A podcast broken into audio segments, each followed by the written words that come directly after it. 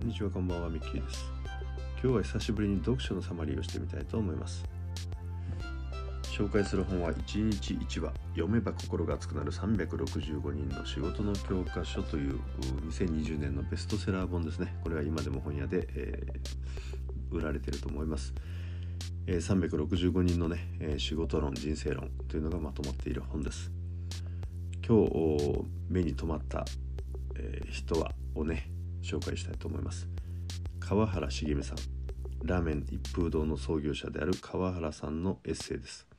タイトルが「内なる自分と信頼関係を築く」というものです、まあ、この人一風堂をね創業する前はあっち行きフラフラこっち行きフラフラの人生で、えー、なかなか苦労されたということです。会社をクビになったり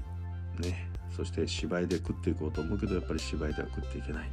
親からも見放され、まあ、そんな人生を送っておられたようなんですけどもある時を転機にね、え、大きな人生のチェンジをしていかれたわけです。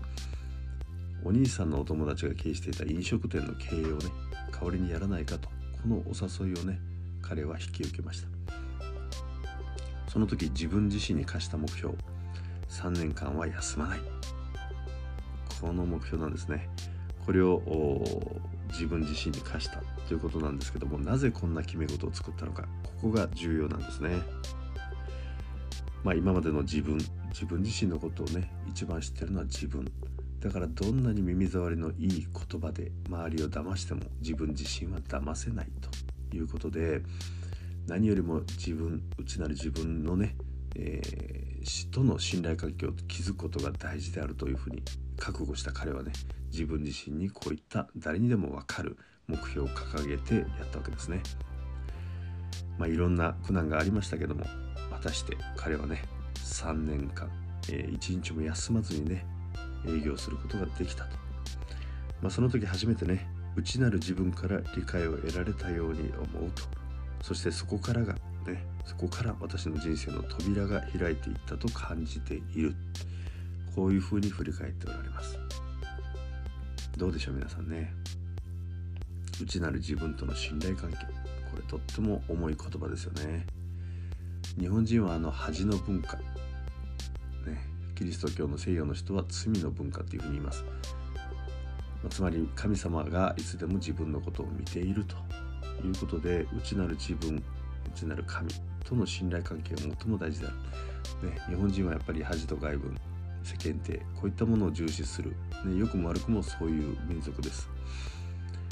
えー、ですから、えー、内なる自分との信頼関係よりも外からの承認外からの見え方。これをね、えー、重んじるね、100%ではないですけどね。そういう我々の文化です。でもやっぱり本当に自分自身を変える、ね、何者かになろうとする。その時にはね内なる自分との信頼関係これが最も大事だなということを私もあの本当にそう思いますね。ということでね、まあ、こういった本を読んだ時にねあの社長さんだからとこの一風堂を作ったような立派な人だからね確かに素晴らしいエピソードですねドラマですねなんてことで流しちゃいがちなんですけどもね是非ねあのこ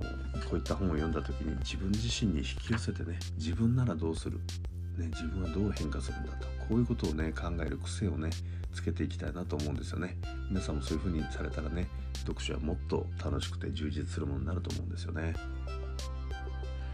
まあ、僕の場合ねやっぱり内なる自分を見つめて自分とね伴走し続ける覚悟。これをね今日この本の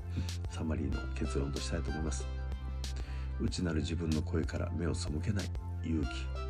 ダメな自分もまた自分であるということを認めた上でねじゃあどうしたいんだと。自分はと。もう一人の自分が伴走する。背中を押してあげる、まあ、こういった感じでね。自分と自分の二人三脚で。